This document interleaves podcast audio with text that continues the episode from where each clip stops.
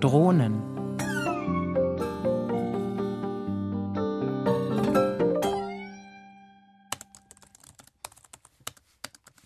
Papa, Ja? Kevin hat gesagt, sein Vater sagt, nur die Drohnen können uns noch retten. Die Drohnen können uns noch retten. Vor was denn? Vor Aliens vielleicht? Nein, von den Paketbooten. Vor den Paketbooten? Ja, Kevins Vater sagt, die Qualifikation, die man für den Job als Paketbote braucht, ist besonders dämlich zu sein. Er sagt, wegen den Paketboten. Wegen der Paketboote? Wegen der Paketboten So, hm? ist es Glückssache, wenn eine Sendung einmal da ankommt, wo sie hin soll, obwohl wir im Zeitalter der Computer leben. So, so. Letzte Woche haben die bei Kevins Vater vier Pakete für die Nachbarn abgegeben. Ja, und bestimmt waren die nicht zu Hause. So macht man das unter Nachbarn. Das sollte man Herrn Kevins Vater vielleicht mal erklären, was ein gutes Miteinander in der Großstadt bedeutet. Ja, aber er hat selbst auf ein Paket gewartet, was nie angekommen ist und bis jetzt weiß keiner, wo es ist. Mhm. Und dann hat er den Paketboten angeschrien und beschimpft und der hat immer nur geantwortet: Kollega, Kollega. Oh, Da ist Kevins Vater dann ganz ausgerastet und hat geschrien: Sprich Deutsch, sprich Deutsch! Voll peinlich, oder? Das kannst du laut sagen. Dieser Mensch hat keine Skrupel, auf Schwächere loszugehen. Was war denn so Dringendes in dem Paket? Sein Spezialeiweiß zum Muskelaufbau. Haha, Ah, das Leben erschafft Klischees, die kann man sich gar nicht ausdenken. Das musst du grad sagen mit deinem Stutenmilchpulver. Das ist doch was Das ganz ist gar an- nichts anderes.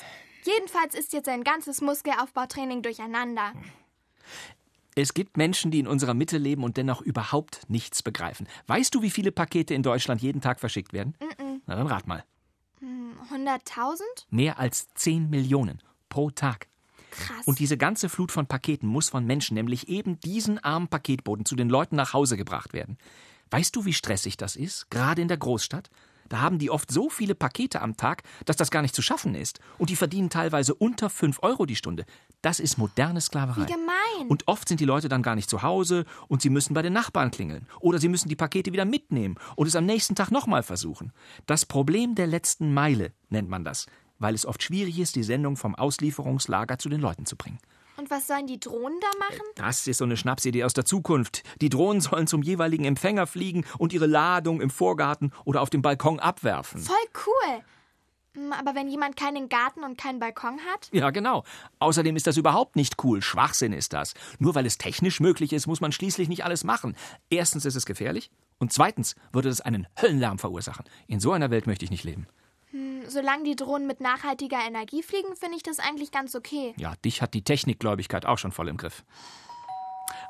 Ah, das ist bestimmt das Paket, auf das ich warte. Machst du bitte auf und sei nett zu dem Fahrer. Vielleicht kommt er gerade von Kevins Vater.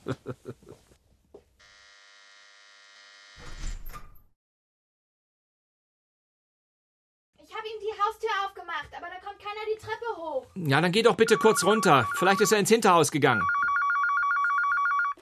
Ja?